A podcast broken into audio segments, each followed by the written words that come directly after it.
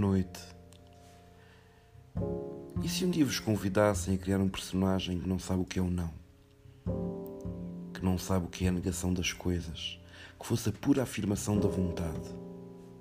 Imaginem tal personagem na arena da literatura, onde se tenta dirimir aspectos fundamentais da condição humana. Os gregos fizeram-no e muitos outros autores ao longo da história tentaram fazê-lo também.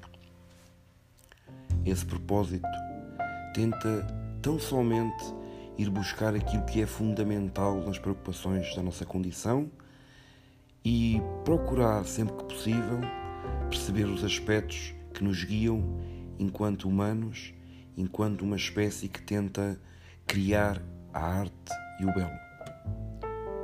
Nem sempre é fácil, uma vez que esta entidade, que é o arquétipo mais primitivo de Dionísio, o deus do vinho e do excesso dos antigos gregos, procurava muitas das vezes encontrar os aspectos mais primitivos da nossa vontade, aquilo que mais tarde, no século XIX, Freud chamou de inconsciente. Essa força bruta, primitiva, pura da vontade. Muitas das vezes, nem sempre é compreendido este conceito, uma vez que ele próprio, este conceito, tem dinâmicas muito particulares para se fazerem manifestar na vida real, nas nossas vidas. E nem sempre é acessível ao olhar mais inocente. Tentei trabalhar com alguns homens este conceito de perceber o que aconteceria se vocês tentassem eliminar o sim, o não, a antítese apenas uma pura manifestação da vontade, um fluxo constante de ir para a frente, não saber o que é o não, a negação, o desconhecimento. Tal empresa levou muitos autores e, e, e escritores ao longo da história a criarem personagens fantásticas que revelavam em muitos aspectos as características mais importantes da condição humana.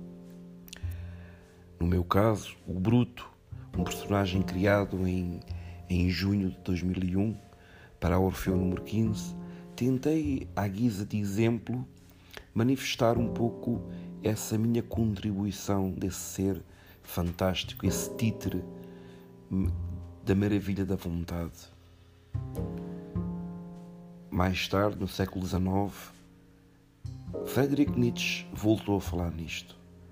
O que aconteceria se nós, homens, procurássemos materializar de forma pura aquilo que ele chamava a vontade do poder, a vontade da afirmação, a vontade daqueles que não sabem rigorosamente o que é o não, a negação e a antítese.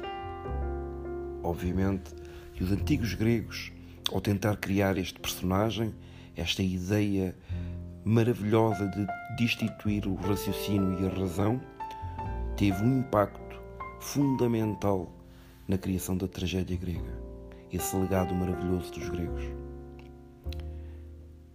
Darei aqui a minha contribuição humilde de um texto publicado, como disse, em junho de 2001, na Orfeu número 15, com o texto O Bruto.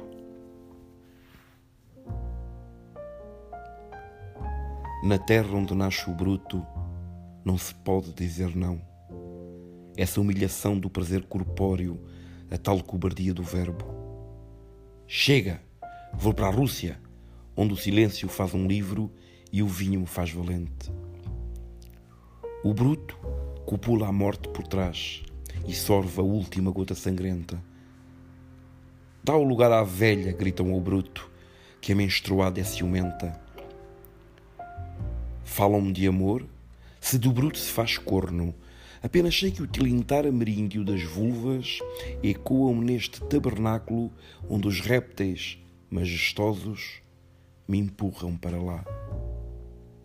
Eu, de tanto ser eu, não subi à montanha.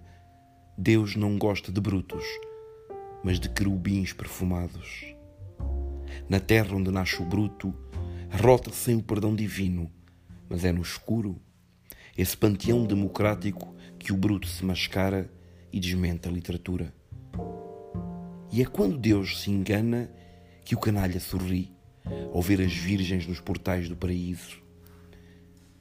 Neste porto de abrigo dos danados, onde, antes do ímen rompido, se ria a gargalhada com o vinho do bruto.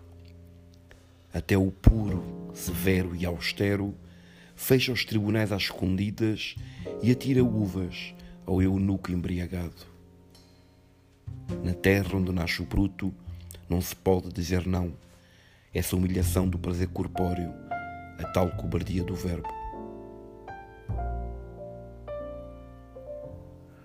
Como está subentendido, há aqui uma manifestação de tentar delimitar um aspecto fundamental da intenção literária de alguém que pretende apenas trazer ao de cima um pulsar momentâneo que é resultado da inexistência do não, do pensamento, da razão. À guisa do que fez James Joyce na primeira metade do século XX, o fluxo de consciência serve precisamente para fazer trazer ao de cima esse pulsar do, do momento, do aqui e o agora, e trazer para, para cima, para cima da nossa consciência, esse, esse pulsar, essa pulsão maravilhosa do momento. Aquilo que Freud também fez com a associação livre. Obviamente que o impacto na literatura tem um efeito diferente, mas traz ao de cima aspectos fundamentais para compreender a idiosincrasia da condição humana. É apenas um exemplo humilde, não tem pretensão literária nenhuma, foi criado e concebido para tentar demonstrar que é possível escrever através de um tilintar momentâneo de pensamentos, muitas das vezes avulsos e sem conexão. Espero que tenham gostado e mais uma vez Obrigado.